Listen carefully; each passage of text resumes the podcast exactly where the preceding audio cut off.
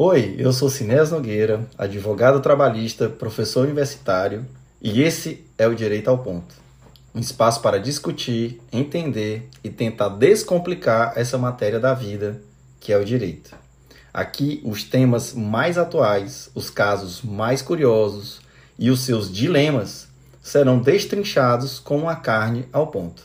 Seja muito bem-vindo. Oi, gente. Nós até tentamos, mas o Chat GPT tá tão disputado que todas as vezes que pedimos para ele criar uma introdução, ele simplesmente não conseguiu. A demanda tá alta demais. Então, se após ouvir esse episódio você quiser testar a ferramenta, eu sugiro que você espere um pouquinho, tenha um pouquinho de paciência, porque não é somente tentar, é esperar, porque tem muita gente interessada em aprender e utilizar o chat GPT. Esse chat GPT é uma inteligência artificial capaz de imitar a linguagem humana. E isso já chegou, já é realidade. E nós também não poderíamos ficar atrás e vamos falar um pouquinho sobre isso. Quais os impactos que representa no contexto trabalhista, no contexto social, inclusive e principalmente para nós que somos advogados. Porque já vi até que tem chat GPT fazendo petição, sendo aprovado no exame da ordem. Vocês acreditam nisso? Só para situar vocês, o chat GPT é um algoritmo baseado em inteligência artificial. Ele foi criado por um laboratório de pesquisas em inteligência artificial nos Estados Unidos, chamado OpenAI, com sede em São Francisco. O nome ChatGPT é uma sigla, algo como transformador pré-treinado generativo. Em inglês ficaria algo como Generative Pre-Trained Transformer. O algoritmo do ChatGPT teve seu desenvolvimento pautado em redes neurais e a chamada Machine Learning, tendo sido criado com foco em diálogos virtuais. A ideia é bem simples é para que ele possa aprimorar a experiência de recursos oferecidos por assistentes virtuais, como por exemplo Alexa ou Google Assistant. O sucesso da ferramenta está em oferecer ao usuário uma forma simples de conversar e obter respostas. Mas você pode perguntar: e aí, Sinés? Chegou aquele momento que o filme De Volta para o Futuro ou aquele desenho animado, os Jacksons, sempre falaram? Será que é real? Será que os robôs vão nos substituir? Ou melhor, será que a inteligência artificial vai realmente nos substituir? Será que existe essa possibilidade? Sempre na história da humanidade, em especial nesse período dos últimos 250 anos, após a primeira revolução industrial, essa pergunta sempre ficou no ar. Será que a nova tecnologia vai substituir o trabalho humano? Será que os humanos vão ser dispensáveis? Veja, até pelo menos início do século XXI, a ideia que nós tínhamos é que uma tecnologia viria sempre em cadência, ou seja, sempre em uma sequência, e iria sempre substituir parcelas ou uma grande parte dos trabalhadores em algumas atividades. Mas vamos combinar: quem já era nascido e adulto no início do século XXI jamais iria pensar, jamais sonhou que uma inteligência artificial iria conversar conosco, iria nos oferecer texto, iria nos assistir para que a gente pudesse ter a melhor experiência utilizando um programa de computador. Isso ficava mesmo para filmes, né? Ficava lá pro De Volta para o Futuro, para os Jacksons, ficava para outros filmes que também são muito conhecidos, como por exemplo 2001, Odisseia no Espaço, que tinha aquele robô, aquele All, que ele substituía as vontades do comandante da nave. Fica a dica aí para você que gosta de cinema assistir. Para quem gosta de um filme mais novo, nós temos aí Blade Runner, que fala um pouquinho sobre isso, sobre esse conflito entre, a, entre humanos e máquinas. Tem um filme bem mais novo chamado Ela, com Joaquim Phoenix, que é um espetáculo de filme e ele é um ator excepcional. Foi o mesmo ator que fez o Coringa, só para você ficar mais antenado. Voltando aqui, será que a gente vai ser substituído? Bom, acredito que não. Substituído não. Por quê?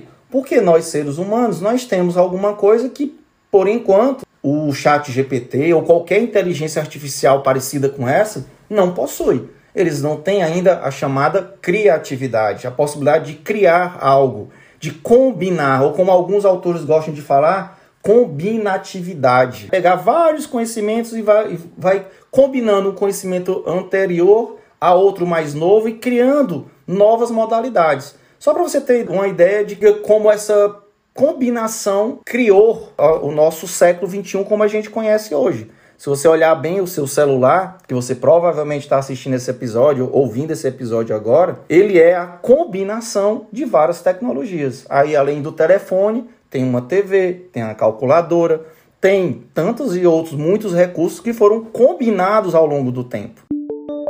Será que a empresa, será que as empresas vão precisar adotar o chat GPT? Bom, gente, a gente tem que pensar o seguinte: o chat GPT, como uma ferramenta artificial, de inteligência artificial, ela serve para agilizar o atendimento aos clientes. Então você tem que fornecer para a inteligência artificial alguns, alguns parâmetros, alguns escopos, para que ela possa, a partir daqueles parâmetros, já ter uma resposta pré-ordenada e fazer com que o cliente da empresa receba essa resposta e entenda qual é o caminho, qual é a trilha que ele deve percorrer. Então, por exemplo, em uma ligação, isso é muito comum. Em um atendimento pelo WhatsApp, por exemplo, isso é muito comum. Então, mas de qualquer maneira, isso vem a facilitar esses atendimentos, mas sempre nós vamos precisar de um ser humano para revisar e para dizer qual é a sequência a ser observada.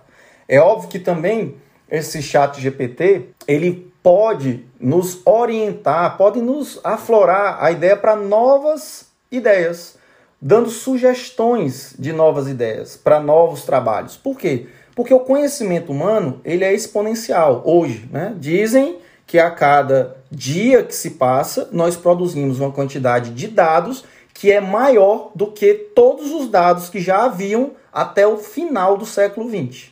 Então imagina, em um dia a gente produz uma quantidade tão grande de dados que é maior do que quase toda a nossa história conhecida.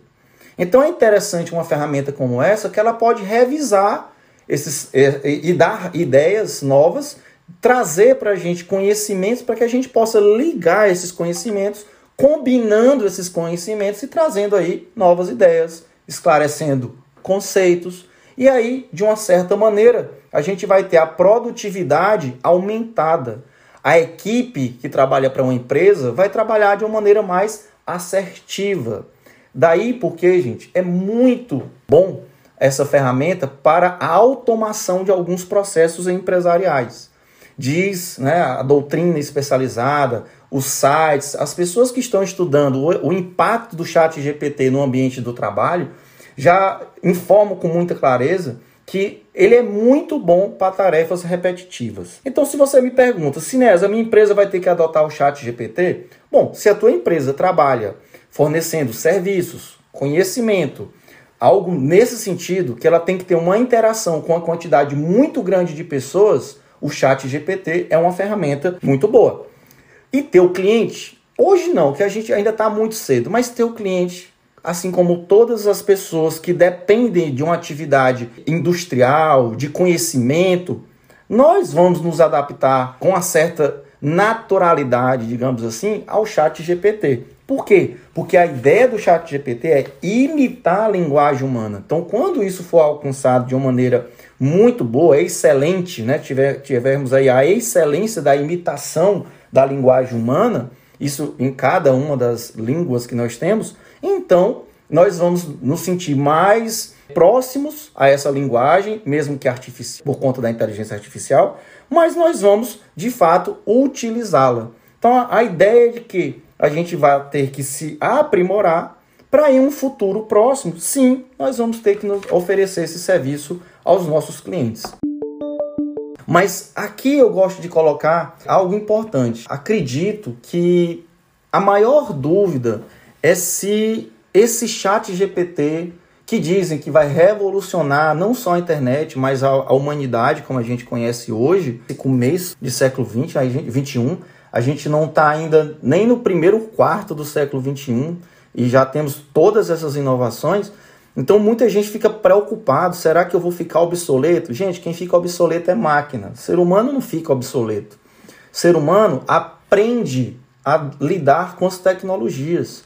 Ele tem uma capacidade de adaptação. Todos nós aqui temos uma ideia muito boa do que o biólogo inglês Charles Darwin nos disse lá nas suas pesquisas iniciais. Ele disse que a principal capacidade de avanço de uma espécie não é porque ela é a mais forte, é porque ela é a mais adaptada ao meio ambiente. E a gente sabe que isso acontece. Como ser humano, a gente sabe que isso também acontece. Se eu vou sair de uma região onde eu moro, que é uma região tropical, perto do, do, do Equador, e vou morar numa, numa, região do Ártico, por exemplo, ou da Antártica, por exemplo, algo que é extremamente gelado, é o oposto do clima que eu vivo hoje, eu tenho que me adaptar. Eu vou procurar roupas melhores, vou procurar uma comida mais adequada, habitação mais adequada, e é isso que nós vamos fazer. O ser humano ele não fica obsoleto. O ser humano ele tem a capacidade de adaptação e já sabemos disso ao longo da humanidade. O que nós temos que fazer é perder o medo das novas tecnologias. Enquanto a gente ficar com medo, a gente vai ficar discutindo com a nova tecnologia. Quando na realidade elas têm que ser uma ferramenta como qualquer outra ferramenta no ambiente, ferramenta que nós temos no ambiente de trabalho, para que elas nos auxiliem, seja na educação, é muito, deve ser muito bacana a gente utilizar, passar a utilizar uma ferramenta do, do Chat GPT, por exemplo, para fazer testes na educação de crianças, adolescentes, adultos que vão para o mercado de trabalho, fazer testes interativos. Deve ser muito interessante uma, uma, uma, ferramenta como essa. No próprio ambiente de trabalho, onde a pessoa tem que trabalhar dando é, algumas informações mais específicas para os clientes, é interessante colocar no, no chat GPT e ele vai te dar ali uma quantidade bem grande de informações que você vai depurar. Principalmente também, gente, para essas atividades tidas como atividades repetitivas, sistemáticas, que trabalha com um sistema que é o mesmo a vida toda.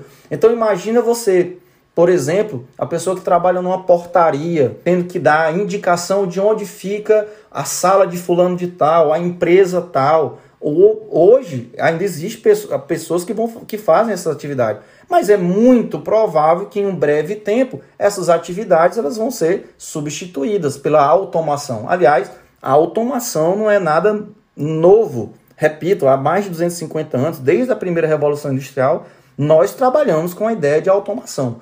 A grande diferença do passado para os tempos atuais é que a automação está cada vez mais rápida e ela está sendo integralizada, integralizada em muitas atividades da, é, que antes demandavam força de trabalho humano. Então, essa rapidez, ela talvez sim seja preocupante. Mas não o fato de vir uma tecnologia de inteligência artificial que pode ser utilizada como uma boa ferramenta do mercado para o trabalhador, para a empresa e sendo utilizado de maneira consciente, ética no mercado de trabalho, não trará prejuízos à economia. Acredito eu que será o inverso. Nós teremos sim muito crescimento da economia. Por quê? Vamos pensar bem. Se a gente tem um trabalho que é repetitivo, de uma pessoa que está ali fazendo a mesma coisa a vida toda, teoricamente ela vai ficar ali parada, aguardando o tempo passar e não vai se melhor, não vai melhorar enquanto trabalhador ou empresa. Quando agora a gente tem uma ferramenta de automação com uma capacidade espetacular como essa, essas pessoas vão sair daquela, daquele local, daquela bolha de conforto, né, aquela zona de conforto, e elas vão passar a fazer outra atividade. Então é uma força de trabalho que vai ser deslocada para atividades em que a humanidade, a criatividade, a proximidade com uma pessoa, o olho no olho, o contato presencial seja extremamente necessário, seja inclusive muito mais eficiente do que o melhor algoritmo, o melhor computador que você tenha. E se você tiver dúvida, eu peço para que você escreva lá no chat GPT se nós vamos ser substituídos, os humanos vão ser substituídos. Eu estava olhando aqui um site muito bacana que fala sobre essa situação e o repórter perguntou para o chat GPT se seríamos substituídos. E ele disse o seguinte, abre aspas, é importante que os textos produzidos pelo modelo sejam revisados e aprimorados por humanos antes de serem utilizados para fins comerciais ou importantes. Portanto, o Chat GPT pode ser uma ferramenta útil para ajudar na produção de texto, mas nunca será capaz de substituir completamente os humanos. Veja bem, fecha aspas, né? Veja bem, o próprio Chat GPT, ele tem, portanto, um limite ético, ele tem, portanto, uma borda, ele tem ali, portanto, uma, uma fronteira que ele sabe que, pelo menos nesse momento histórico, não é interessante que ela seja cruzada. E essa fronteira é fazer com que os seres humanos se adaptem, sejam treinados, sejam aprimorados para que nós é, possamos utilizar o chat GPT ou qualquer outra tecnologia, gente, de inteligência artificial, nós possamos utilizar essas tecnologias como ferramentas que elas são, que elas são. Portanto, eu queria colocar aqui só para a gente finalizar esse nosso podcast de hoje, que nós temos aí muitos exemplos onde essa tecnologia poderá ser utilizada, como, por exemplo, fazer com que as pessoas descubram novo vocabulário, novo repertório, novas habilidades, para que se possa fazer treinamento de crianças, adolescentes e adultos através de, de, de sistemas de gamificação. Nós podemos fazer algumas eh, expansão do conhecimento através de perguntas específicas sobre certos assuntos em que esse, esse algoritmo vai nos responder e com base nisso nós vamos nos melhorando, nós vamos nos capacitando. Perfeito? Bom, esse é um assunto que ainda vai render muito pano para manga, é verdade, e tudo hoje ainda está muito no campo do especulativo. Então vamos ficar atentos e se você quiser acrescentar algo, uma opinião, um comentário, uma dúvida, manda mensagem para o meu Instagram, arroba Cineas, ou um e-mail para podcastdireitoalponto.gmail.com. Avalie o nosso podcast no feed, porque é muito importante para a gente continuar produzindo conteúdo de qualidade e que vocês realmente possam utilizar no dia a dia. Eu espero que vocês tenham gostado muito e em duas semanas você já sabe, né? Nós voltamos e eu te encontro aqui de novo. Até já!